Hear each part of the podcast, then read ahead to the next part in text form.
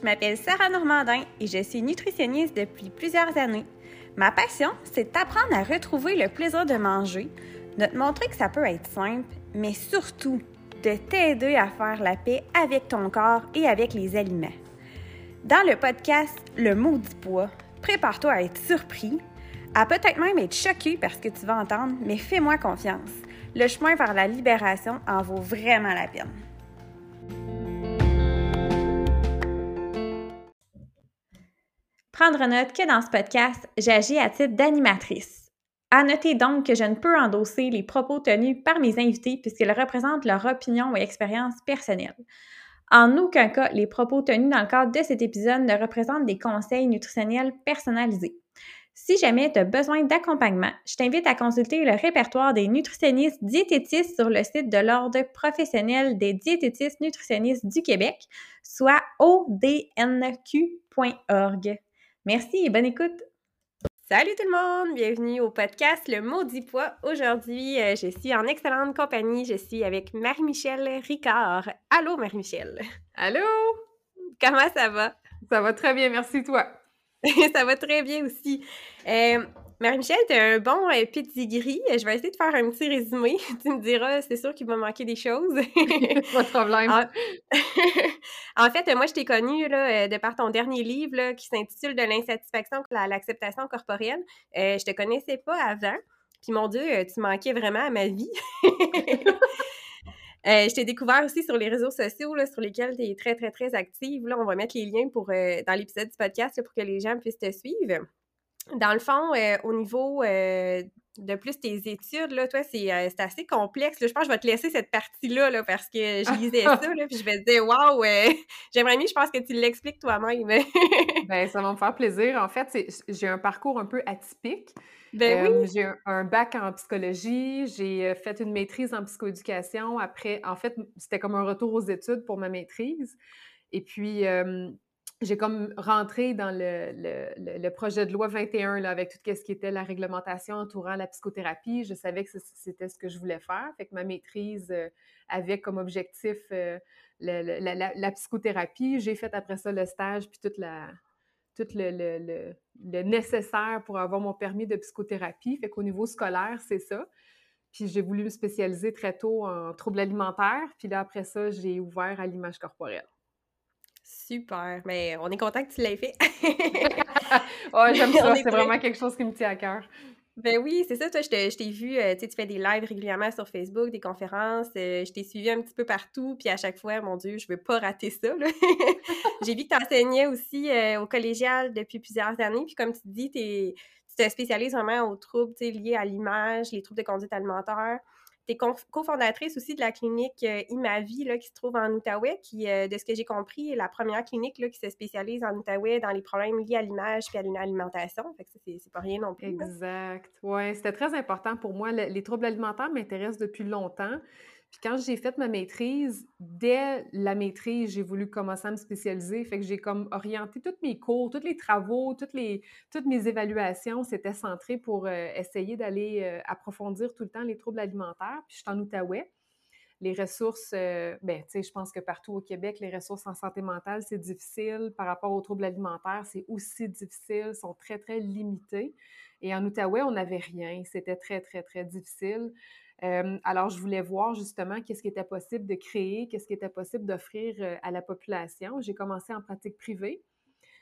puis après, ben, rapidement, en fait, j'ai réalisé que les besoins étaient assez énormes. Fait qu'il y a eu la, belle opportunité avec ma collègue Annie Aimé qu'on cofonde la clinique Imavi qui prend de l'expansion depuis. Et voilà, on est la seule clinique qui est spécialisée sur tout ce qui touche troubles alimentaires, image corporelle, problématiques liées au poids. Ouais. Super, c'est vraiment un super beau service. On en prendrait partout, partout au Québec. euh, puis tu aussi, es aussi membre de l'Ordre des psychoéducateurs, psychoéducatrices du Québec, puis tu détiens un permis de psychothérapie de l'Ordre des psychologues du Québec. Fait que ça aussi, c'est un petit plus qui est intéressant euh, de savoir.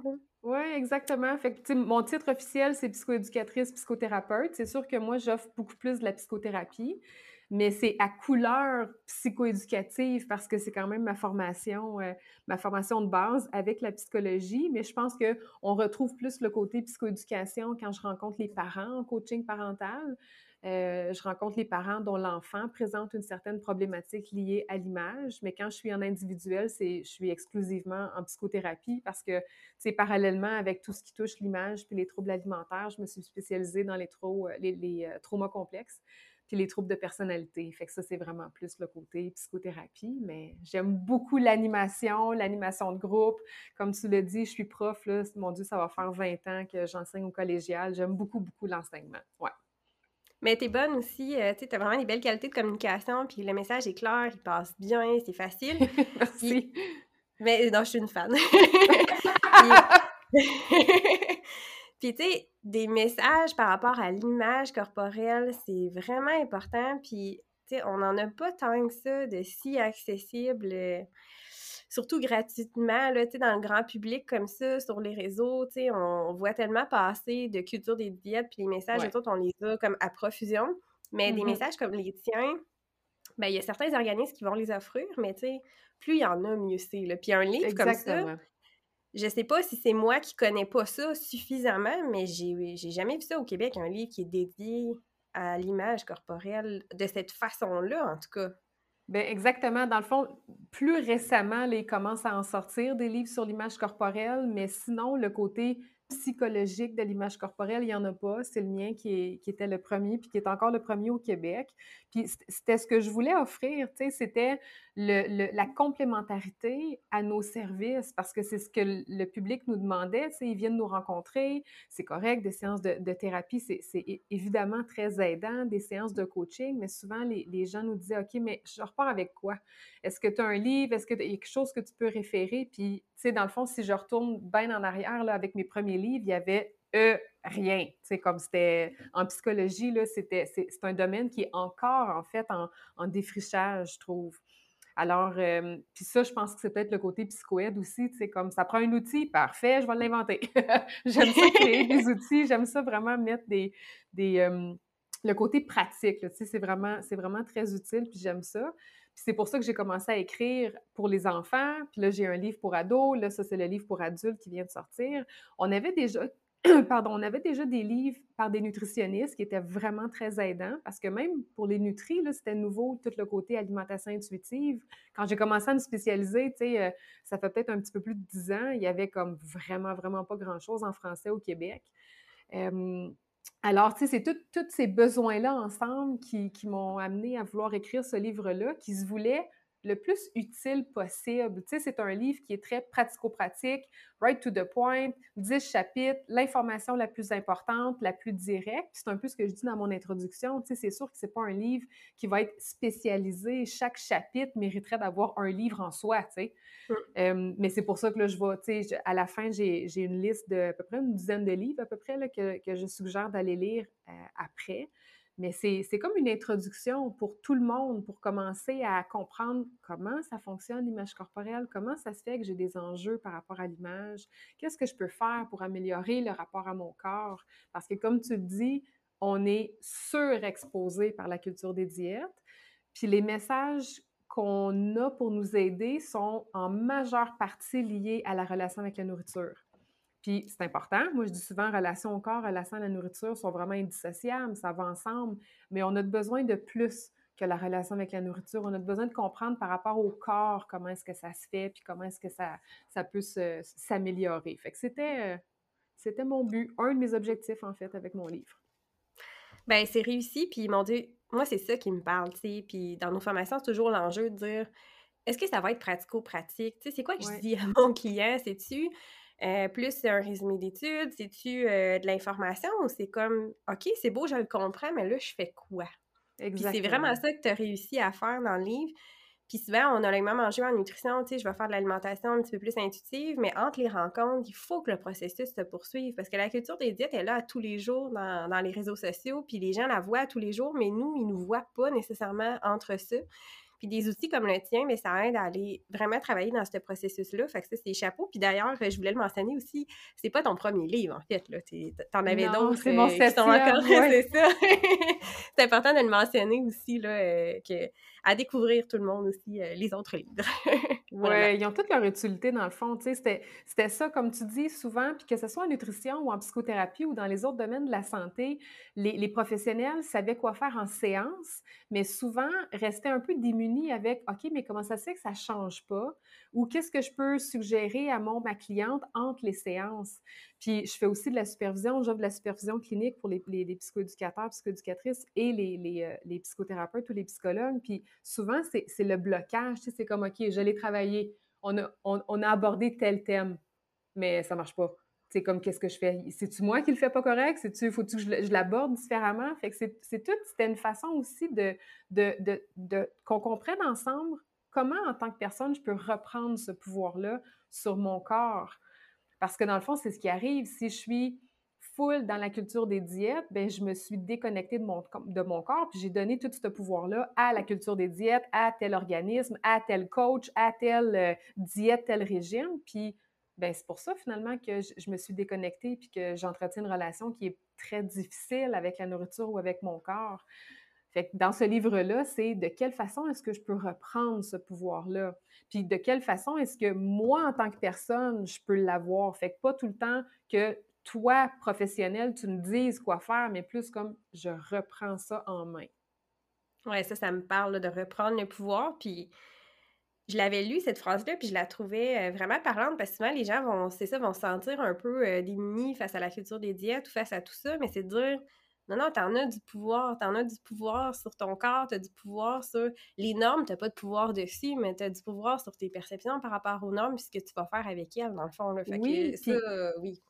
Puis je pense que pour reprendre ce pouvoir-là, ben, il faut que je comprenne comment ça fonctionne. Tu sais, je dis souvent quand je parle de, mon dernier livre, moi, je suis une fille qui a besoin de comprendre. J'ai mm-hmm. une tête très pragmatique. Je pense que ça paraît dans toutes les pages de mon livre que c'est pragmatique, clair, compréhensif.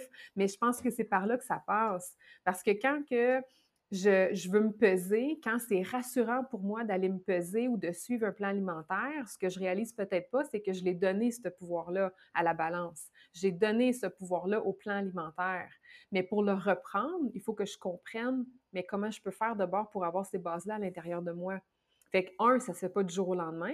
Il va falloir se donner le temps de reconnecter. C'est pas comme quelque chose qui va se faire en claquant des doigts, mais il va falloir que je comprenne je, suis bien tannante là, avec ma compréhension, mais je pense honnêtement, sincèrement, que quand on comprend comment ça fonctionne, c'est beaucoup plus facile de reconnecter.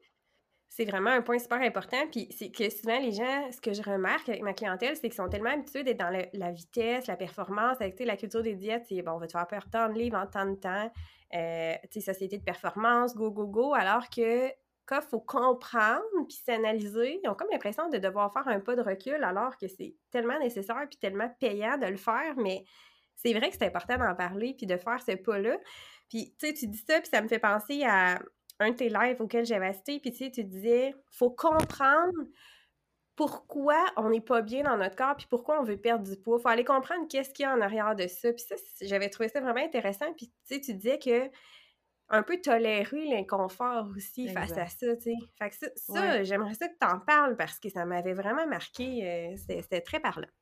C'est le besoin. Tu sais, dans le fond, c'est quand tu dis on, est axé sur la culture des diètes, puis tu sais, on, met beaucoup d'emphase sur OK, tu sais, je vais suivre tel, tel, tel plan, il faut que ça aille vite, mais c'est parce qu'en même temps, c'est rassurant parce que j'ai quelque chose de clair en face de moi qui décide à l'avance. Voici ce que tu dois faire, voici combien de temps que ça va prendre, puis voici ce que ça va donner. Fait que, tu sais, le côté plus logique, réflectif, jugement critique qui m'amènerait à dire ouais, je pense que ça, ça se peut pas ou je pense que ça n'a pas de bon sens, ben il n'est pas nécessairement activé parce que je suis dans ma crainte, je suis fort probablement dans mon grand inconfort corporel, puis là, ben, ça devient rassurant. Ce que tu me donnes, c'est clé en main, c'est une recette toute faite, alors c'est tout à fait normal qu'en tant qu'être humain, puis moi, je dis souvent dans mes conférences, même nous autres, on est professionnels là-dedans, on est spécialisés, puis on l'a développé le jugement critique, puis des fois, pendant un quart de seconde, on se dit, ah, que c'est ça, ça a donc de la fun. puis c'est après que notre, notre expérience kick in, puis nous dit, ben non, mais attends minute, là, c'est de la culture des diètes, ça n'a pas de bon sens, voici ABCD, pourquoi est-ce que ça ne fonctionnera pas? Mais tu sais, il faut, il faut prendre le temps de se déposer, justement, puis de prendre le temps, puis de regarder, mais qu'est-ce qui est en train de se passer à l'intérieur de moi? Quand on a un malaise, là, tout mon inconfort corporel parce que je m'aime pas, parce que je suis insatisfaite de, tel aspect, parce que je me, sens de telle façon, tout ça, c'est l'inconfort. C'est le malaise qui est ressenti, puis il n'y a pas un être humain sur la Terre là, qui est fait pour souffrir tous les jours de sa vie. Fait qu'instinctivement, quand on ressent un malaise comme ça, ce qu'on va faire, c'est que sans s'en rendre compte, on va développer des comportements ou on va développer une certaine attitude qui, va avoir comme fonction bien, la diminution de ce malaise-là pour qu'on se sente mieux. C'est tout à fait logique, c'est un instinct de survie. Puis quand on l'applique justement à la minceur ou à la beauté, bien, ce qui va arriver, c'est que ça va être des comportements de contrôle corporel, des comportements de contrôle alimentaire, des comportements de surveillance, de là la pesée ou la mesure X, Y, Z. Alors, tous ces comportements-là, on s'en rend pas nécessairement compte quand on est justement dans le train de la vie, puis que c'est automatique, puis qu'on réfléchit pas, puis qu'on est dans, dans toutes nos obligations quotidiennes. Mais c'est un peu ça qui se passe, c'est que je suis en train de diminuer mon malaise mais à travers des comportements qui m'amènent de plus en plus à déconnecter de mon corps. Mmh fait que ce que je veux, c'est ralentir pour prendre conscience de ça, puis réaliser que, ouais, mais ben, peut-être que temporairement, ça diminue mon inconfort, puis je me sens mieux, mais à long terme, ça me maintient dans des préoccupations corporelles vraiment très intenses. Je suis constamment inquiète ou préoccupée par mon corps, par mon, par mon poids, par mes formes. Je pense à la nourriture. Il faut que je calcule tout le temps. Fait que finalement, je suis tout le temps préoccupée. Exactement. Puis l'industrie des diètes, ben, sais, elle va chercher ça, elle va comme elle va faire de l'argent avec ça. Finalement, si tu dis euh, que l'insatisfaction corporelle, ça a augmenté la vulnérabilité, puis que l'industrie allait profiter de ça parce qu'elle va, elle va répondre temporairement à certains besoins qu'on a, justement, comme tu disais si bien. J'avais trouvé ça vraiment intéressant, comme tu disais. Puis, il faut quand même se rappeler que la norme de beauté qui est qui est engendrée encore aussi par la culture des diètes, qui veut la maintenir telle qu'elle, qui, fait que 5% des gens correspondent naturellement à cette norme-là, mais eux autres, ils profitent du 95% qui ne rentrent pas dans la norme. On dirait que des fois, je me dis, Colin, ils font-ils exprès de garder la norme aussi réaliste pour que les gens augmentent leur insatisfaction puis courent vers les produits, euh, ben pas courent, mais deviennent des acheteurs, là? C'est un peu ça pareil, ils vont jouer sur cette petite corde-là sensible, puis pour eux, de mettre des normes réalistes ou d'enlever des normes, c'est pas payant, là.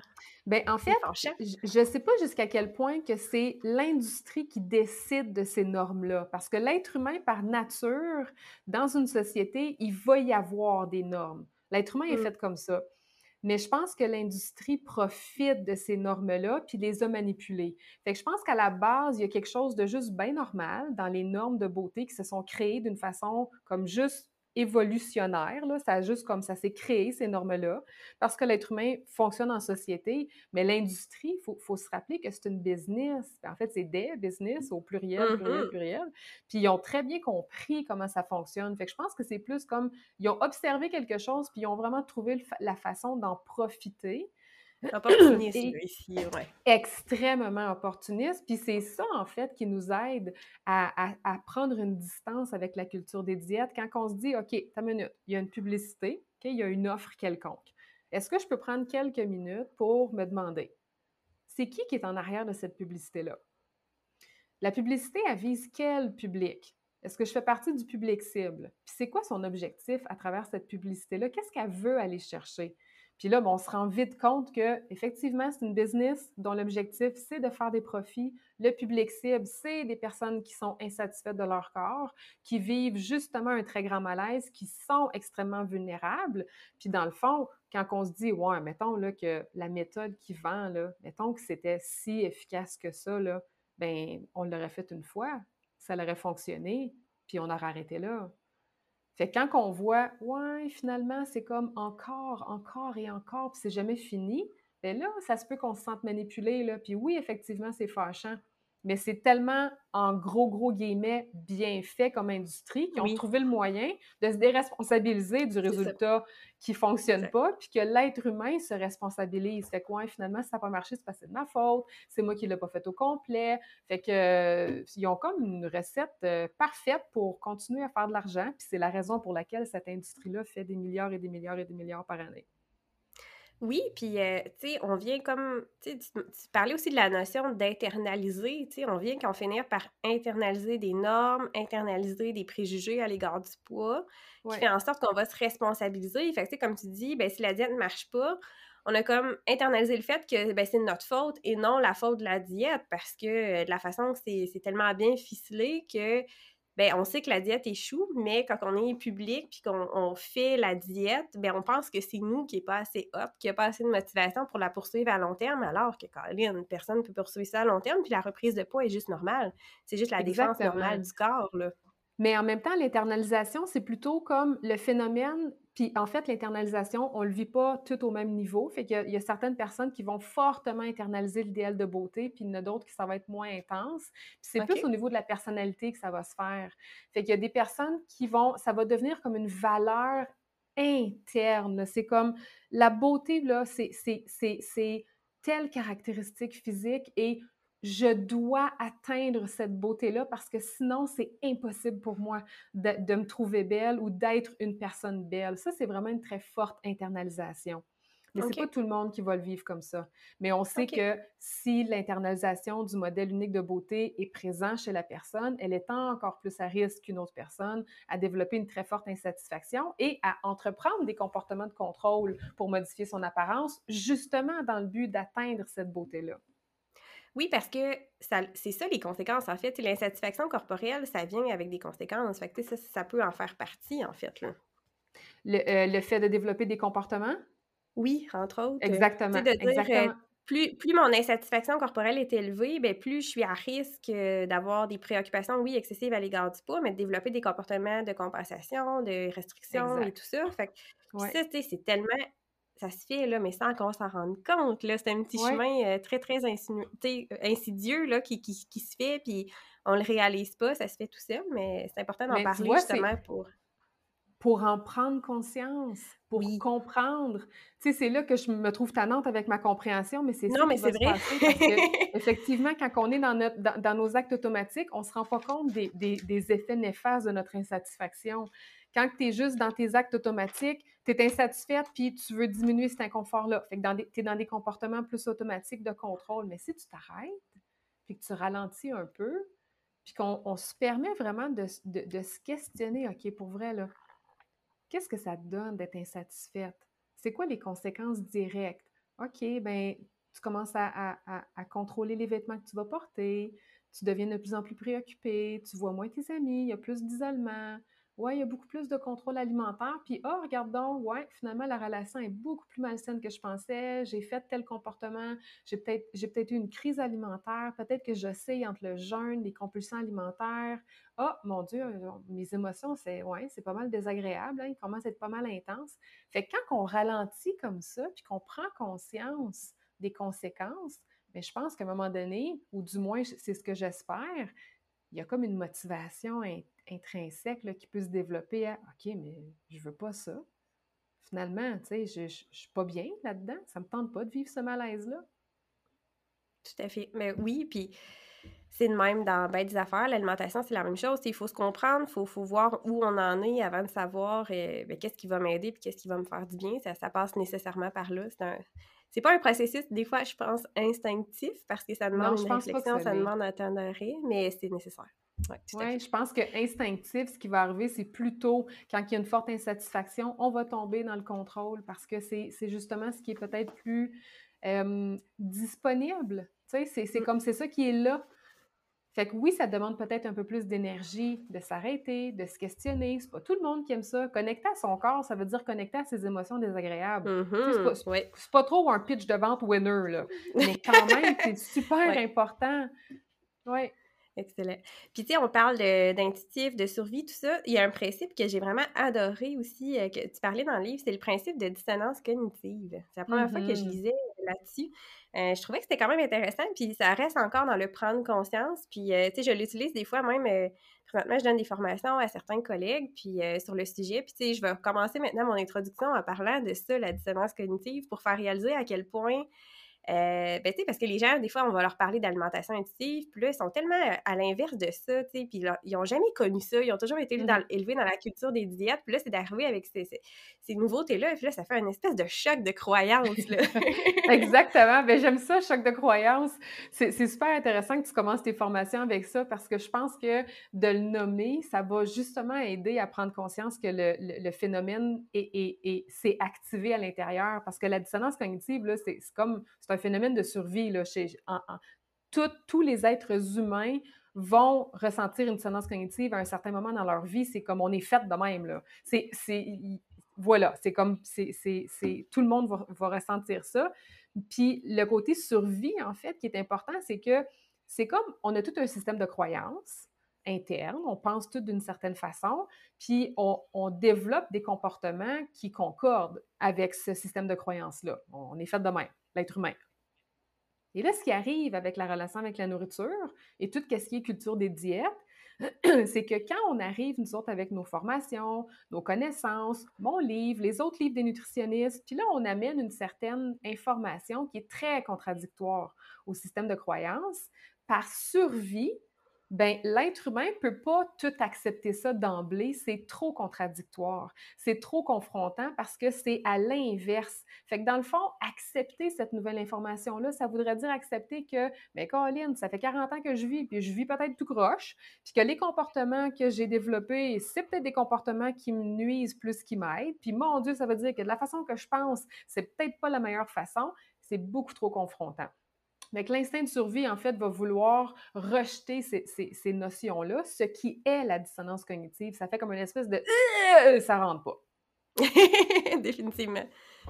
Définitivement, puis... Ah, excuse-moi, vas-y. ben, je m'en allais juste dire, tu sais, on peut pas l'enlever, là, la dissonance cognitive. On peut pas dire à quelqu'un, arrête d'être dissonant, comme ça marche pas de même. Mais en fait, de prendre conscience que ça s'est activé en toi, ça peut justement nous dire, c'est vraiment très difficile, en fait, les nouvelles informations qui sont en train d'arriver.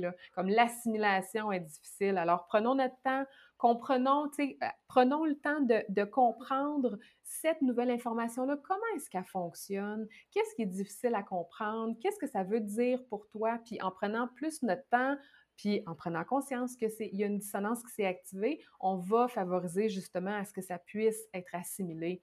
Puis parce que dans le fond, l'ouverture d'esprit est quand même possible. ça ne veut pas dire que ben là, c'est comme une fatalité, puis euh, les nouvelles informations confrontantes rentreront jamais. C'est pas ça que ça veut dire. Non, non, ça veut dire qu'il faut quand même en prendre conscience pour favoriser que cette nouvelle information-là rentre. Puis je, trouve ça intéressant en tant qu'intervenant aussi, parce que, tu sais, des fois, on est comme, euh, OK, go, ça, check, j'ai passé là-dessus, c'est fait. Mais, tu sais, c'est de prendre conscience qu'il faut laisser le temps puis moi, j'allais remarquer, tu sais, au fil de l'expérience, au fil des années avec ma clientèle, tu sais, de laisser le temps, laisser le temps de digérer ça, d'en mmh parler, de laisser les émotions. Tu sais, des fois, c'est les émotions qui surgissent. Tu, sais, tu dis, ça fait 40 ans que je suis peut-être dans, une voie qui, qui me fait pas du bien.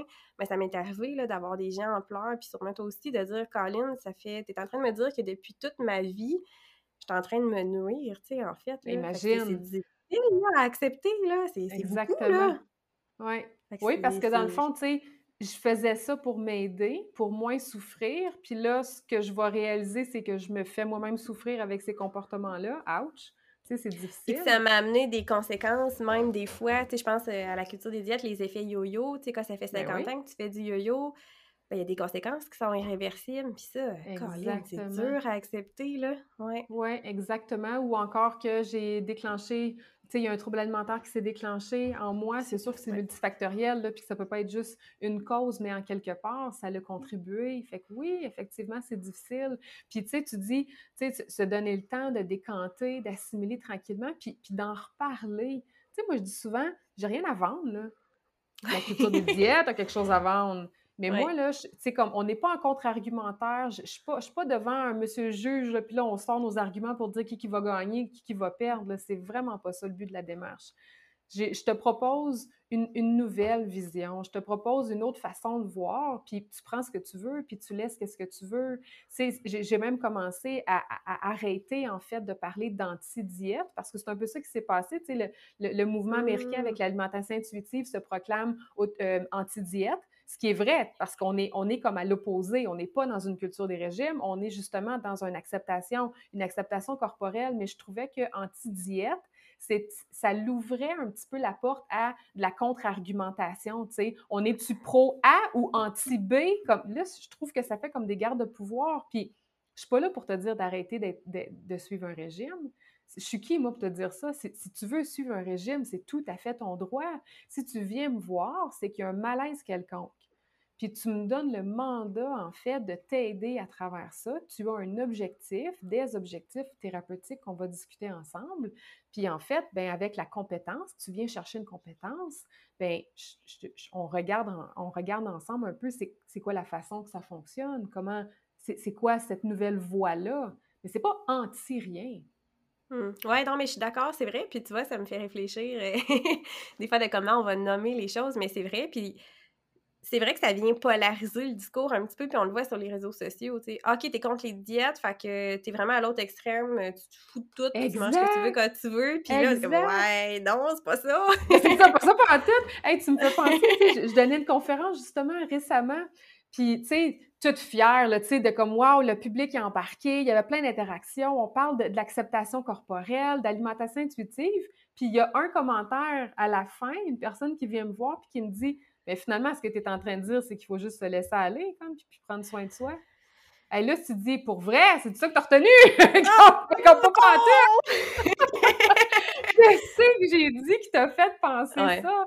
Mais, mais justement, tu sais, je l'aime quand tu dis, la, polarisation du discours, je pense que c'est un peu, malheureusement, sans le vouloir, quand on nomme les choses pro-A ou anti-B, c'est un, peu ce qu'on en voit, tu sais. Puis l'alimentation intuitive, c'est tellement pas de se laisser aller, mon Dieu Seigneur, mais ça, c'est de la belle dichotomie, là, c'est comme ça, pas rapport, là. Non, non, non. Ben, on l'entend souvent, on l'entend dans le milieu de la grossophobie aussi, tu sais, euh, ben promouvoir la santé, euh, promouvoir l'obésité, des phrases comme ça qui sortent que tu dis, wow, là, il y a quelque chose qui...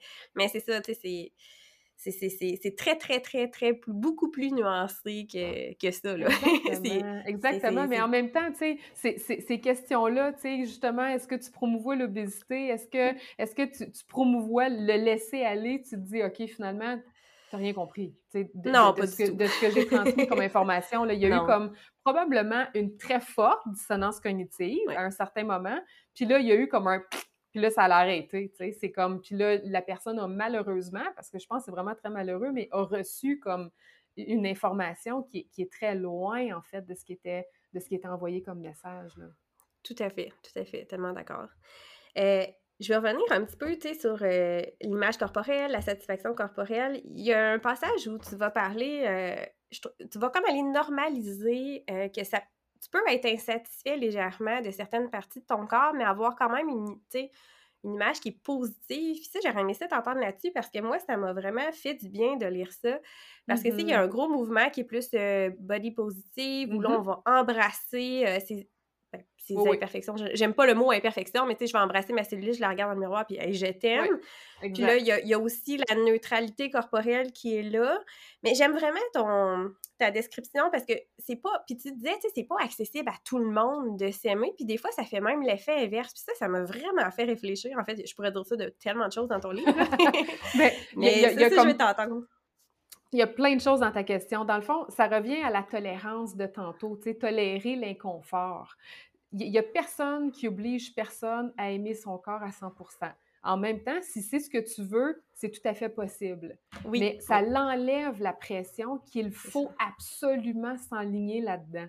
Le, fait d'être insatisfait de certaines parties de son corps, là, je pense que c'est tout à fait normal parce que c'est comme ça la vie. Comme l'être humain est, un être normal. On, vit dans l'imperfection. C'est comme, il n'y a rien qui est tout à fait droite là, du début jusqu'à la fin. Là. Fait que c'est un peu ça, tu sais. On veut, on veut être on veut respecter son corps. Je pense qu'elle est là, la clé. On veut l'accepter. Ton corps est de même. Là. Fait que tu peux te battre contre toute ta vie, là, mais il va être de même pareil. Puis il va continuer à changer parce qu'on est un être vivant.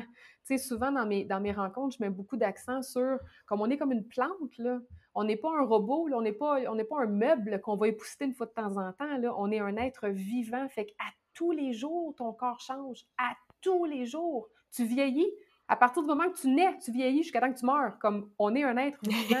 ça, je pense que c'est vraiment important à prendre conscience. Puis après, les insatisfactions, il n'y a rien de mal là-dedans. Tu sais, je pense qu'on a démoniser les insatisfactions. Non, ne sois pas insatisfait. Ton corps est parfait dans son imperfection. Ouais, mais tu sais, si je l'aime pas, moi, cette partie-là, c'est bien correct. Il y a pas, c'est pas grave. C'est pas grave. C'est ça aussi la flexibilité cognitive, c'est d'être capable de dire, OK, ça, ça me rend insatisfaite. Je suis en même temps capable d'être satisfaite de plein d'autres choses, puis je suis surtout capable de penser à d'autres choses. Fait que ma vie, là, elle se fait pareil. Je vais travailler, je suis en relation, je suis capable de répondre à mes besoins, je suis capable d'être de bonne humeur, je suis capable de relaxer, je suis capable d'être en relation avec les autres. Puis des fois, oui, je me regarde dans le miroir, puis je fais, mais ça passe. C'est ça qu'on veut. On veut que ça devienne quelque chose de passager, de quelque chose de pas aussi pesant que une, insatisfaction qui est comme un côté détesté de soi-même, qui a des conséquences très, très, très lourdes, qui va provoquer des émotions désagréables, qui va m'empêcher d'être en relation avec les autres, puis de respecter mon corps, puis de répondre à ses besoins. Ça, c'est ce qu'on veut empêcher ou ce qu'on veut travailler. Oui, c'est ça. C'est là que ça devient problématique, là, que ça peut amener plein, plein, plein de conséquences. Là. Oui, parce que là, on est beaucoup plus dans une image corporelle négative. Dans l'image corporelle positive, là, si tu veux t'aimer à 100% parfait, il n'y a aucun problème, tu as le droit, puis c'est possible. Mais tu pas obligé. Il y a des outils, exactement. Il y a des outils qui vont t'aider, mais tu n'es pas obligé. Puis si toi, tu es plus dans l'acceptation, ce que moi je dis que je suis, dans l'acceptation où est-ce qu'il y a des parties que tu n'aimes pas, sais, même, ça peut aller jusqu'à une journée, une partie que tu n'aimes pas, puis la même partie, l'autre journée, tu l'aimes. Bon, encore mieux. C'est in and out, parfait. Mais je suis capable de faire ma vie de la même façon, puis d'être heureuse, puis de profiter de la vie. Puis là, ce que tu disais, c'est qu'il y a aussi la neutralité corporelle. La neutralité corporelle, c'est encore bien nouveau. C'est un peu ce que j'explique dans mon livre. C'est pas un mouvement qui est étudié encore scientifiquement, mais c'est les chercheurs, en fait, qui ont réalisé que en voulant bien faire les choses, l'intention est, souvent bienveillante, en voulant miser sur l'image corporelle plus, image corporelle plus positive, on a demandé à des, euh, à des groupes vraiment de développer, tu sais, des fois, moi, j'ai dit, mon Dieu, j'ai fait ça en séance, tu sais, comme coller des post-it, puis essayer de vraiment miser sur des messages plus positifs. Euh, je suis belle. Euh, bon, puis ce qu'ils ont réalisé, c'est que ben, non seulement ça n'augmentait pas l'image corporelle positive chez ces femmes-là, dans, l'étude pour ce groupe-là, ça augmentait la détresse parce que c'était tellement fort à l'intérieur d'elle que le discours, en fait, provoquait comme un contre-argumentaire automatique, comme une espèce de partie critique à l'intérieur qui se, qui se réveillait puis qui disait Non, t'es pas belle. Puis voici, t'as ça, ça, ça, ça, ça qui marche pas. Fait que la détresse augmentait. Fait qu'ils se sont dit, oups, on l'a comme échappé, c'est pas tout à fait ça qu'on voulait faire. Puis c'est l'argument, en fait, que le mouvement de, neutralité ont pris, ont comme pris cette, euh, ces expériences-là, puis ils se sont dit, ben, tu sais quoi, pendant qu'on essaie d'accepter son corps, pendant qu'on essaie d'aimer son corps, pendant qu'on essaie de, de miser sur l'image corporelle positive, on est encore axé sur la beauté puis sur le corps. Fait qu'on peut-tu, s'il vous plaît, miser ailleurs? Ton corps, c'est un véhicule. Ton corps te sert. On est vraiment au niveau de la fonction. Ton corps sert à quelque chose. Ça, c'est le mouvement de la neutralité. Fait que ce mouvement-là ne cherche pas à ce que tu acceptes tes imperfections. C'est vraiment pas ça qu'ils font. On est vraiment dans tes cuisses, tu es insatisfaite. Ah ouais, parfait. Prends une grande respiration. OK, tes cuisses, ils t'aident à marcher. Ils t'ont servi à monter les 10 marches qu'il a fallu que tu montes pour euh, rentrer chez vous. That's it. Ça peut être une belle porte d'entrée pour quelqu'un qui part de très, très, très, très loin, peut-être, pour une, image corporelle qui est vraiment euh, très, très, très négative, puis euh, ça ne fonctionne pas, ou c'est très, très inaccessible d'aller penser à l'acceptation corporelle. Ça peut être une forme d'introduction? Ben oui, mais ça peut être aussi la finalité. La finalité. Oui, c'est pas tout le monde qui veut apprendre à se trouver beau. C'est pas important pour tout le monde, la beauté. Je pense que justement, si on parlait d'internalisation tantôt, les personnes qui l'ont pas internalisé, le modèle de beauté, puis que c'est pas important, qui sont probablement pas dans un, dans un milieu où est-ce que la beauté est au premier plan, où est-ce qu'ils ont justement réussi à travers leur vie à avoir des, une, une, leur, leur, leur, énergie, elle est concentrée ailleurs. Le corps, là, c'est pas important. C'est important dans sa fonctionnalité, mais pas dans son apparence. Fait que oui, ça répond à plusieurs. Moi, plus on en parle, plus il y a des femmes qui disent Oh my God, enfin! Ah Enfin, ouais, on ah, peut bon. oui, on comme on peut-tu juste comme je m'en vais à la plage parce que ça me tente de profiter du soleil, comme that's Ouais, je m'en fous ouais, du corps, de la beauté, des formes. C'est très difficile à faire, mais il y a des femmes qui sont rendues là, il y a des hommes qui sont rendus là. Je suis contente de l'entendre parce que, ben, c'est sûr, moi, dans mon bureau, tu sais, je vois euh, une clientèle très précise, mais c'est vraiment, l'apparence est tellement, mais tellement au cœur de tout ça. Mais je suis contente d'entendre ça. C'est rafraîchissant de voir qu'il y a des gens qui réussissent à se dissocier un petit peu plus de ça. Puis, Exact. Puis c'est une, c'est une belle chose, là. c'est très, très, très en fait, c'est là où on se rend compte, tu sais, peut-être que les, les prochaines années vont, vont, vont répondre à cette question-là, mais on se rend compte qu'on parle pas mal tout de la même affaire. Parce que dans l'image Mhm. corporelle positive, il y a, il y a différentes dimensions, dont une qui est une conception de la beauté qui sort de l'apparence. Alors, quelqu'un de beau, c'est quelqu'un de généreux.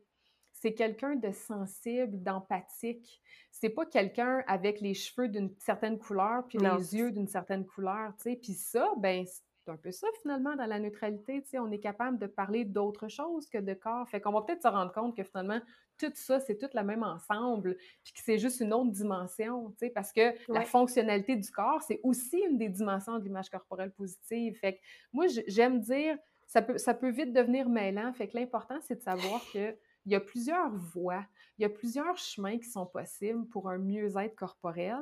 L'important, c'est de trouver quelle voie qui te plaît à toi, quelle voie qui t'amène là où tu veux aller à ce moment-ci de ta vie, parce que peut-être que ça va être d'autres choses dans 5 ans, dans 10 ans, dans 15 ans. Puis à ce moment-là, mais tu changeras ta voie aussi. Tu sais, c'est flexible. Hum.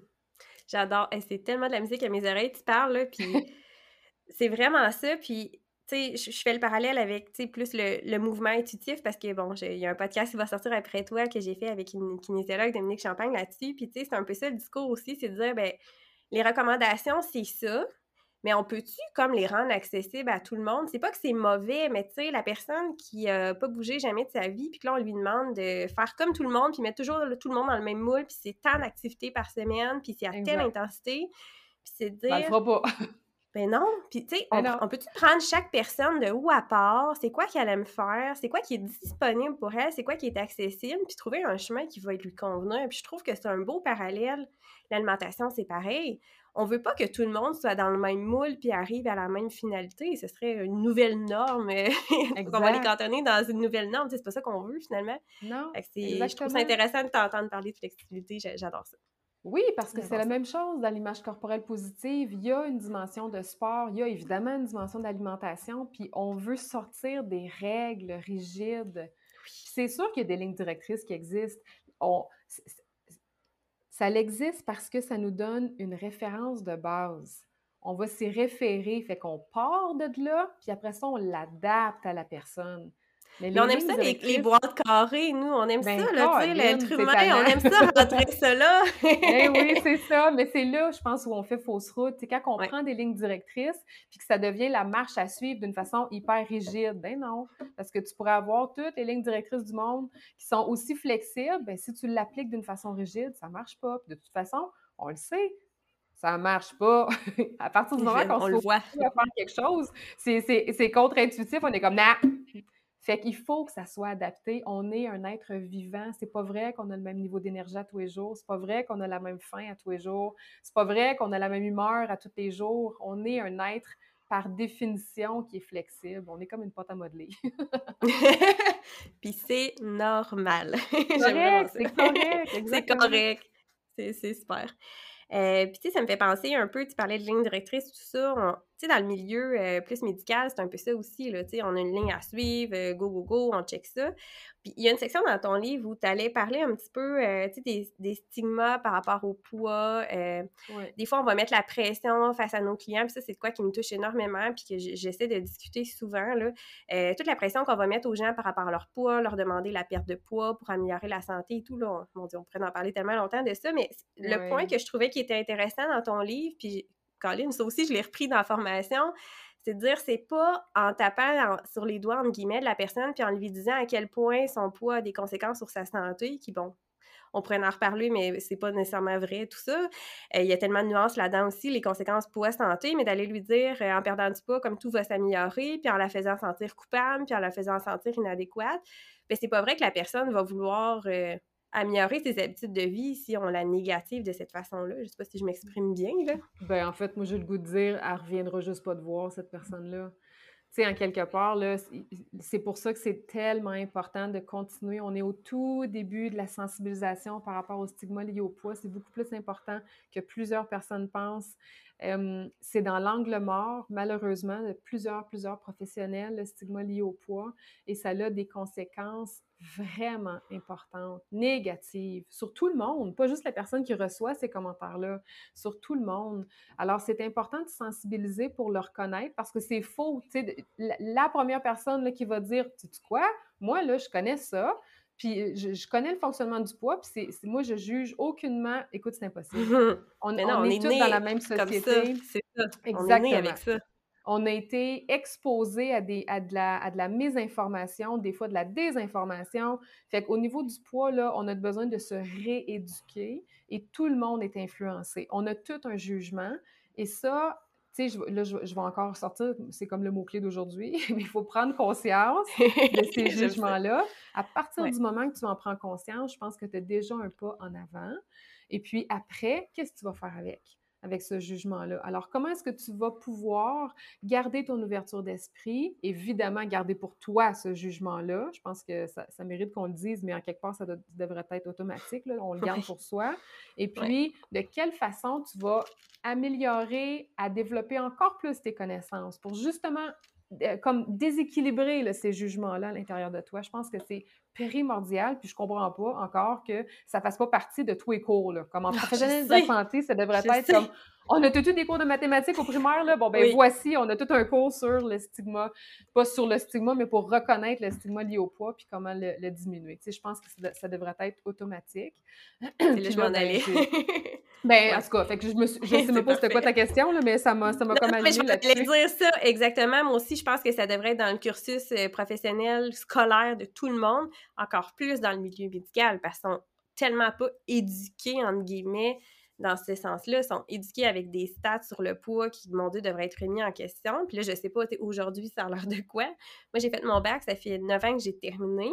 Euh, puis j'ai eu un cours de quelques heures qui parlait un peu de la grossophobie sans plus, tu sais, mais ça ben, fait il faut quand même se rappeler je pense qu'il faut, se rappeler que le côté médical a quand même un focus très maladie. Hein, leur compétence, c'est l'évaluation de l'état de santé puis de la prévention des maladies. Fait que je pense qu'on peut, on peut comprendre pourquoi ça a pris cette tangente-là, mais il y a quand même eu, je pense, une lacune au niveau de la recherche qui a malheureusement qui, n'a pas permis de, comprendre le fonctionnement du poids plus tôt. Puis parce que, tu sais, c'est pas tout faux, là. Oui, c'est vrai qu'avec le poids, plus le poids augmente, oui, il y a plus de risques de certaines maladies. C'est pas un mensonge, ça, c'est vrai. C'est juste que on a, on a conclu rapidement à des choses et là, il y a eu des conclusions hâtives, puis c'est là où on a fait de fausses routes c'est à partir du moment qu'on a dit Ah, OK, donc, il faut, perdre il faut faire perdre du poids à ces personnes-là, puis là, le risque va partir. C'est là où on a fait de fausses routes. On fait des shortcuts un peu. Ben, exactement. Je pense qu'il y a eu beaucoup de shortcuts, puis c'est très difficile à, ramasser. On le voit, ça prend des années à ramasser. Ouais, mais tu sais, il me semble que. Tout le monde, tout le monde va dire ça. Ouais, mais il me semble que. Puis il n'y a personne qui l'a lu, cette fameuse recherche-là, là, mais tout le monde l'a entendu parce que, ouais, il me semble que c'est super difficile à défaire parce que, justement, ça a pris de l'ampleur, ça a fait des racines. Il y a plein de jugements qui sont partout, tout le temps. Donc, qui s'auto-nourrissent. Euh, puis qui nous influence, qui influence la population sur la conception que la, population se fait du fonctionnement du poids, de la perte de poids, de l'importance de la maladie là-dedans. Bon. Fait qu'il y a comme beaucoup d'éducation à faire, puis pas juste au niveau médical, tout professionnel de la santé. je suis d'accord. Puis, tu sais, ce que je voulais dire, c'est que ça fait neuf ans que j'ai terminé, puis ça fait neuf ans que je lis là-dessus, mais même encore aujourd'hui, il y a des lectures qui me font prendre conscience de jugements que j'avais, puis que je, je, Caroline, j'avais même pas réalisé. Puis là, je pense à Edith Bernier, tu dans son livre, euh, j'ai eu pas mal de, de tapes d'en face de dire « Oh, OK! » Et ça, je mm-hmm. l'avais même pas réalisé. Puis, tu sais, je veux dire, c'est pas des formations obligatoires que je fais là-dessus, c'est parce que ça m'intéresse, sur le mm-hmm. sujet m'intéresse, là, puis je me dis, moi, je m'intéresse à ça, ben c'est ça, moi, je m'intéresse à ça, puis je me rends compte que j'ai encore plein de jugements, Imagine la personne qui, qui, qui baigne pas là-dedans puis qui s'y intéresse zéro, à quel point, effectivement, euh, c'est ça. Oui, mais tu vois, si je regarde un peu comment ça fonctionne, moi, quand je, regarde mon bac, ma maîtrise, zéro cours là-dessus. Jamais on a parlé de la stigmatisation liée au poids. et puis, j'ai commencé en fait à en apprendre parce que j'étais supervisée par une des chercheurs au Québec qui se spécialise à ce niveau-là, puis parce que j'ai voulu, un peu comme toi, développer mon expertise puis essayer d'en comprendre. Fait qu'on a une motivation intrinsèque à la base. Mais imagine, quand on n'est pas dans le domaine des troubles alimentaires puis dans l'image corporelle, on lit pas là-dessus. Pourquoi tu achèterais un livre là-dessus? C'est pas ta clientèle, mais pourtant, c'est ta clientèle. Mais oui, et tu as des jugements en tant que professionnel. Mais on n'est comme pas sensibilisé à ça d'une façon comme on le serait sur la gestion des émotions. Moi, je suis plus en psycho. Toi, au niveau de la, nutrition, c'est sûr que comme un livre que toutes les nutris ont lu, ou comme tout le monde s'intéresse à ce thème-là, le stigma lié au poids, non, c'est pas un automatisme. Et pourtant, ça devrait l'être. Oui, puis je pense à mes collègues médecins, tu sais, c'est pas tout le monde qui est sensibilisé à ça, c'est pas tout le monde que, puis tu sais, ils n'ont pas nécessairement le temps de lire là-dessus, on s'entend, ils ont tellement de, choses à savoir, mais sans le savoir, ben des fois, peut-être que les stigmas sont là, puis ça a des conséquences, puis on, le voit avec notre clientèle, puis on se dit, ben Colin, euh, puis, puis, effectivement, tu sais, je suis pas en train de dire que le poids puis la santé, c'est pas relié, c'est juste qu'on fait des, comme on dit tantôt, on fait des shortcuts qui sont beaucoup trop rapides, puis Bien, le principal point, c'est que le poids, on ne le contrôle pas. C'est un peu ça mon discours aussi, c'est de dire ça sur quoi j'ai du contrôle, c'est mes habitudes de vie, mais après ça, comment que le poids va, répondre à ça? J'ai pas de contrôle. Fait que pourquoi toujours aller peser sur le bouton, perdre du poids, puis ça va être un peu magique, tout va se régler? Euh, je pense qu'il y, a un problème qui est là, puis c'est d'où l'idée d'aller sensibiliser. Là, je le fais via. C'est le fun, de mon site c'est ouvert. Fait que, je, je peux sensibiliser mes collègues, mais effectivement, moi aussi, je pense que c'est quelque chose qui devrait être introduit partout, puis tu pas juste dans le milieu médical, la société, je pense qu'en général, on en bénéficierait tous, là.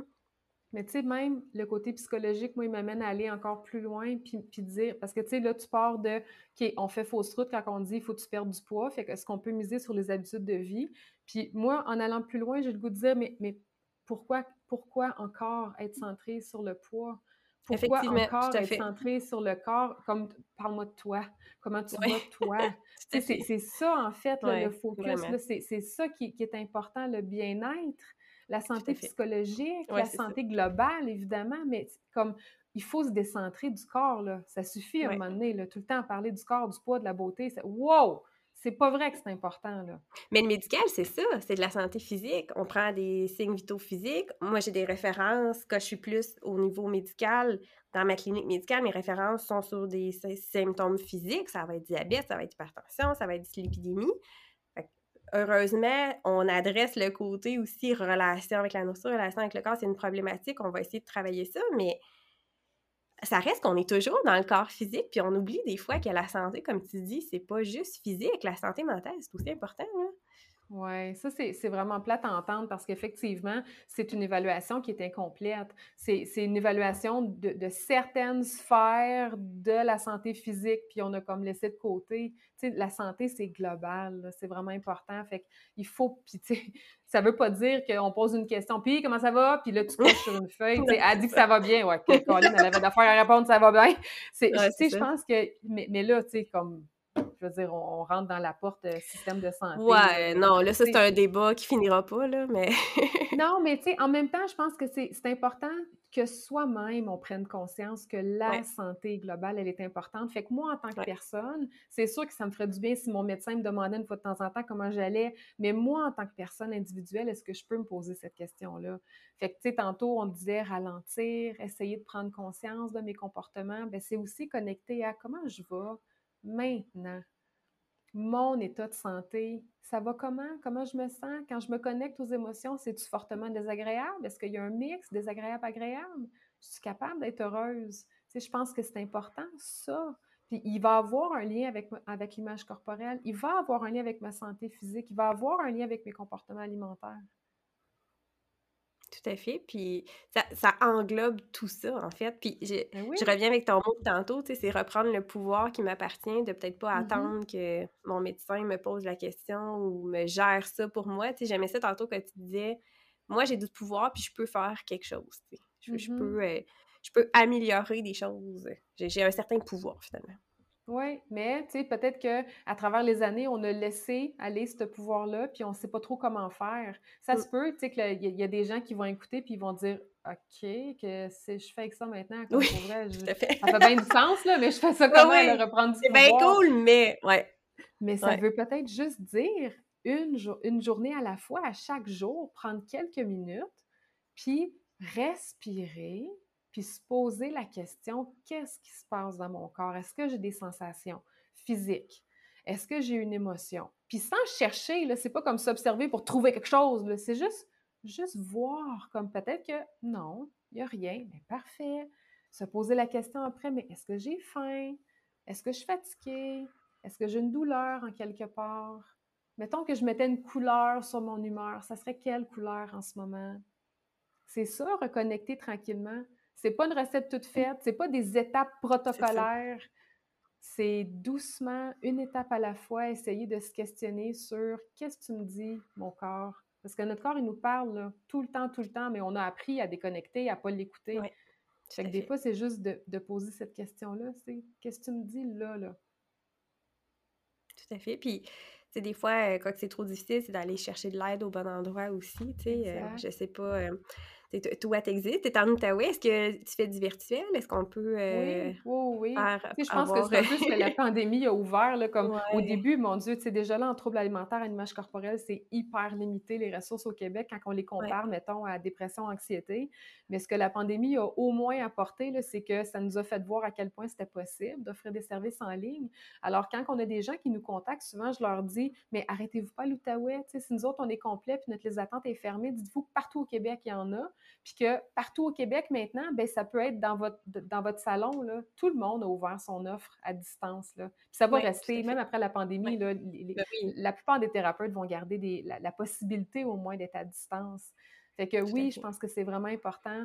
Ça peut être un cheminement qu'on fait tout seul, c'est pas obligatoire. Des fois, on me pose la question, tu penses-tu que c'est obligatoire de faire une thérapie, quand on veut améliorer notre image corporelle? Puis la réponse, c'est non, c'est pas obligatoire. Il y a personne qui est obligé de faire une thérapie. C'est un outil, comme plusieurs autres existent aussi. Il y a des personnes qui veulent le faire tout seul, le cheminement, Mhm. qui vont préférer un livre, qui vont vouloir y aller vraiment à leur rythme, faire des réflexions. Il y a d'autres personnes qui vont vouloir aller faire une thérapie pour peut-être qu'il y a d'autres problèmes aussi. Peut-être que non, c'est juste l'image, mais je veux avoir un accompagnement. Puis il y a plein d'autres professionnels de la santé aussi qui peuvent travailler au niveau de l'image corporelle. Fait que, tu sais, c'est vraiment d'aller voir c'est quoi ton besoin, toi? Puis des fois, il faut Oui, l'essayer, puis on peut même faire un mix. Tu sais, c'est des approches qui sont oui, complémentaires. Là.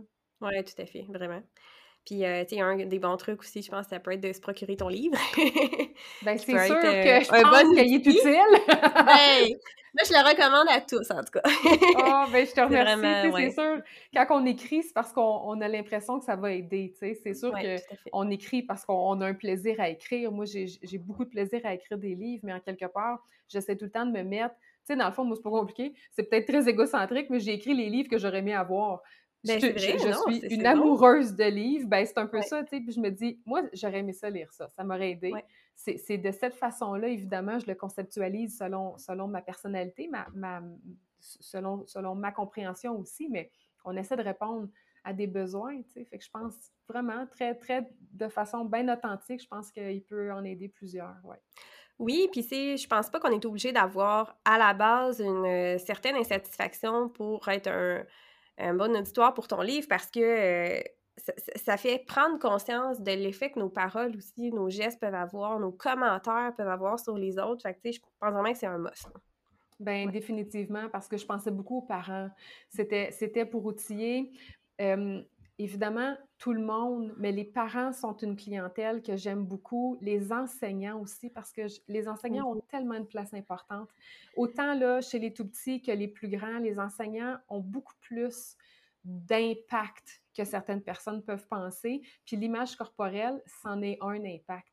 Euh, puis souvent, ben, les profs, en tout cas, que j'ai rencontrés, ils savent pas, tu sais, ils disent, wow, tu sais, je savais que, tu sais, au niveau du respect, je sens que j'ai de l'importance, euh, tu sais, au niveau de certaines valeurs, mais jamais je m'étais questionnée au niveau de l'image corporelle. Puis là, je prends conscience que, wow, finalement, je suis un modèle, tu sais. Oui, Ouais, oui, on est un ouais, modèle. Puis là, ben, le piège, des fois, c'est de représenter malheureusement un modèle, de- de- négatif. d'un modèle, euh, le, le- le- voyons, je, je m'exprime mal, d'envoyer un message soit de jugement, soit d'un modèle unique de beauté par nos paroles, par peut-être une, une, je sais pas, mais on a peut-être voulu faire un commentaire, mais on a véhiculé la promotion de la perte de poids. Ça se peut, ça. Fait que c'est ça où, je pense qu'il faut faire attention puis prendre conscience de l'importance de notre rôle. Puis que, tu sois ou non satisfaite de ton corps, on vit en société. Fait comme tu dis, on a un impact sur les autres. Fait que ce soit par mon groupe d'élèves, d'étudiants, que ce soit par ma famille. Fait que je pense qu'on peut en apprendre beaucoup à travers mon livre. Tout à fait. Puis pour les enfants aussi, tu as écrit des super bons livres qui sont, je pense, ah vraiment intéressants à voir dans la bibliothèque. Là. Vraiment, j'ai pas d'enfants encore, mais quand je vais en avoir, c'est sûr que je vais les avoir chez moi. Ah, ben tu sais, ça, c'est vraiment... C'est Olivier, Lou et Emma qui sont, qui sont publiés aux éditions Midi 30. Puis, mon Dieu, j'ai eu du plaisir à écrire ces livres-là. Puis je les ai testés à la maison aussi avant. Puis, tu sais, c'était c'est au début de ma formation, je commençais à me spécialiser, j'avais monté une formation pour les éducatrices. Puis après la formation, tu sais, les éducatrices me disaient que, oh mon Dieu, il avait aimé ça, ça, il avait pris conscience de plusieurs choses. Puis, tu sais, il me disait, OK, as-tu un jeu? As-tu quelque chose? Parce que là, c'est beau la formation, là, mais tu sais, c'est des connaissances. Je quoi dans le concret, là? C'est ça, je fais quoi à dans mon groupe? Puis, ben, il n'y en a pas, il n'y avait rien. Fait que j'avais dit, ben, on va vous les écrire, les livres d'abord. Fait que là, c'est là que j'ai écrit Olivier. Ça a été mon premier. Puis, ouais, tu sais, c'est vraiment. Je, travaille beaucoup euh, en, psychothérapie avec le lien d'attachement. Fait que je pense que ça paraît aussi dans mes livres. Tu sais, c'est tout le temps parent-enfant. Puis, à quel point le parent est donc important par rapport à l'image corporelle chez les enfants. Fait que c'est des bons outils d'accompagnement. Ouais. Excellent. Fait que je, vais mettre le lien aussi euh, dans l'épisode pour tes réseaux sociaux, Facebook, Instagram, on peut te suivre. Ça vaut la peine. C'est tellement intéressant de te suivre à tous les jours. Euh, puis aussi, je, je, vais mettre les liens là, pour euh, ton livre, ton site Internet, tout ça. Fait que les gens vont savoir où te retrouver. All right. Ben, merci beaucoup. Ben, merci d'avoir pris le temps. C'est vraiment généreux de ta part. Puis j'ai appris énormément. C'est tellement intéressant de parler avec une experte. C'est vraiment super le fun. oh, ben merci beaucoup pour l'invitation. Ben, ça me fait plaisir. Pour les autres, on se revoit bientôt pour un prochain épisode. Merci de ton écoute. Si jamais tu as des commentaires ou des suggestions sur le podcast, je t'invite à me suivre sur les réseaux sociaux Sarah Normandin, nutritionniste, Facebook et Instagram. Tu peux aussi consulter mon site internet sarahnormandinnutritionniste.com. Ça va me faire plaisir de jaser avec toi.